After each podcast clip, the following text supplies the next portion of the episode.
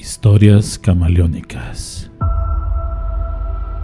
La siguiente historia está basada en hechos reales. Se han cambiado el nombre de los protagonistas para conservar su privacidad.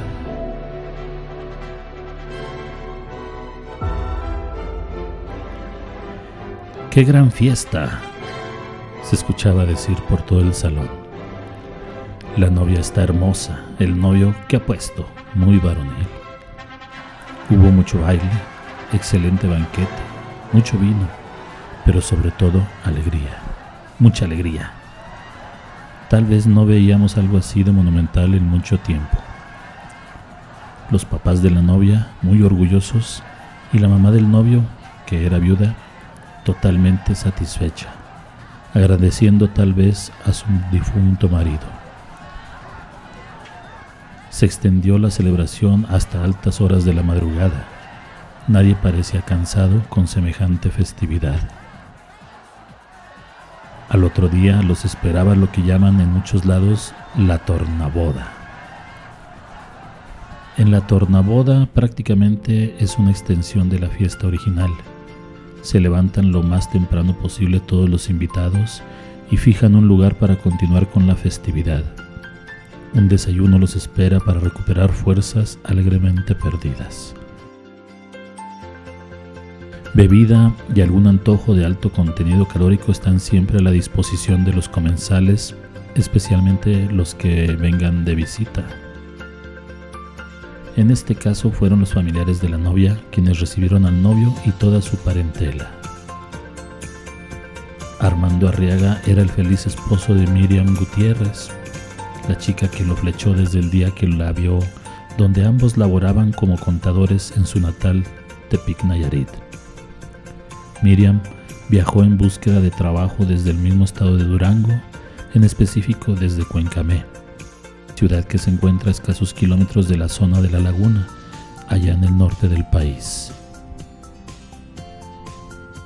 Le habían ofrecido un puesto de nivel gerencial allá en Tepic, el cual aceptó sin dudar. Cuando los presentaron, hubo ese intercambio de gestos ocultos que hacen que nazca la chispa de la atracción. Se dieron la mano sonriendo y la clásica frase de mucho gusto. Esta cerró el reconocimiento. Hola, Armando Arriaga, gerente de sucursal. ¿Qué tal? Me llamo Miren Gutiérrez, gerente regional. Qué padre, vamos a ser compañeros y vecinos de oficina. Ya vi, dijo una muy eufórica Miriam, tal vez no muy convencida de su suerte, aunque eso no le preocupaba, estaba acostumbrada a lidiar con eso y más. Así pasaron algunos días, quizás meses, sin ninguna alteración, hasta que por fin Armando dio el primer paso invitando a salir a Miriam, que inicialmente lo pensó un poco porque no quería verse demasiado interesada en el galán de la oficina, aunque ella no era tampoco fea, más bien era hermosa, pero no le gustaba exhibir tanto su belleza. Se sentía vulnerable, por eso no le gustaba involucrarse sentimentalmente tan fácilmente. En su primer encuentro terminaron de presentarse, se contaron cosas y datos personales, gustos y preferencias de música, deportes, gustos en común y banalidades. Eso terminó por surtir ese efecto hormonal primitivo que significa el enamoramiento. Cayeron redonditos. Al paso de los meses decidieron dar el paso trascendental. El matrimonio. Rápidamente planearon todo, se presentaron a la familia de Armando y enamorado al fin, el novio decidió que la boda se realizará en Cuencamé ciudad origen de donde nació la feliz novia. Esta emocionada dijo el clásico sí y así se dispuso a ser desposada. Al hacer los últimos trámites reunieron sus documentos y el juez de lo civil mencionó todas las obligaciones y derechos que a los dos les corresponden.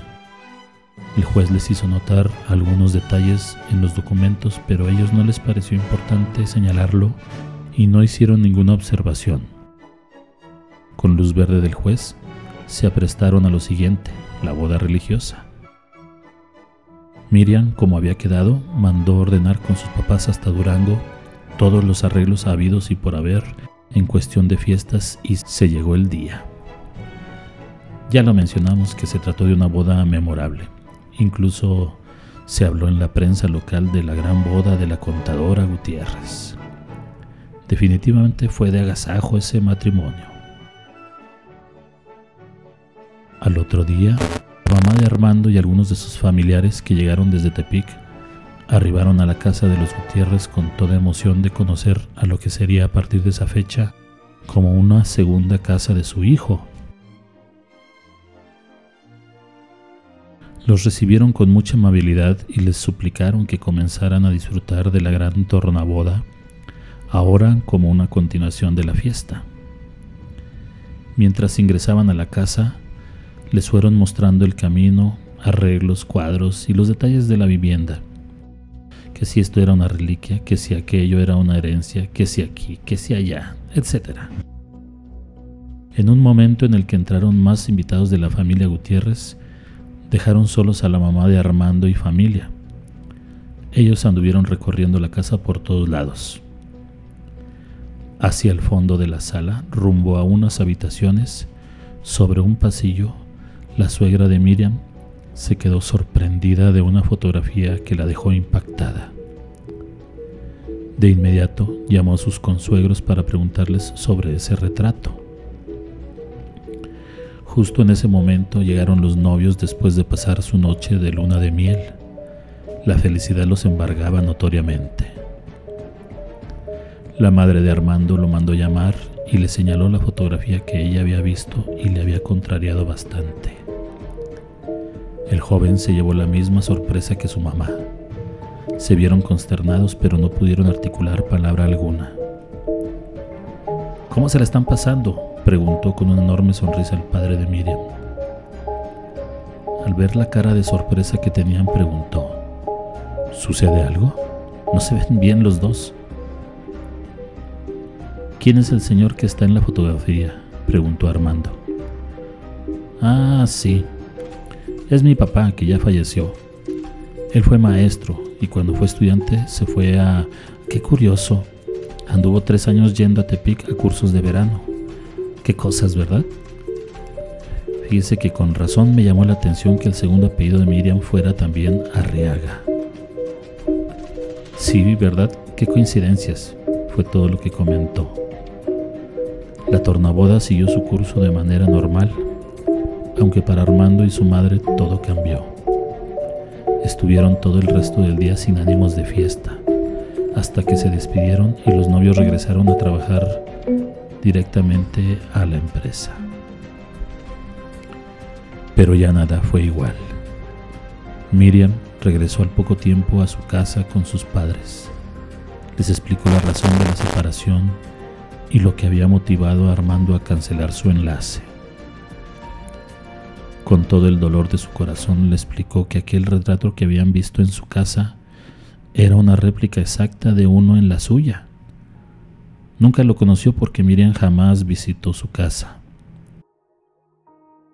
Era la foto de su abuelo. El papá de Miriam y la mamá de Armando eran hermanos y no lo sabían.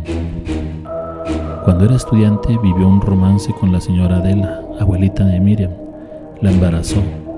Sí reconoció a su hija, pero cuando terminó sus estudios se alejó y nunca volvió.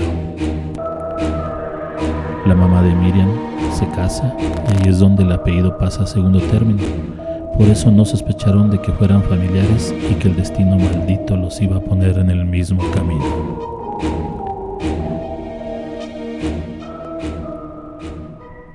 Esto es algo que debe poner a pensar a quienes dejan regada su semilla por otros lugares sin responsabilizarse. Algún día la vida te enfrenta a tus consecuencias. Historias Camaleónicas es una idea original y adaptación y producción de Santiago Aguilar.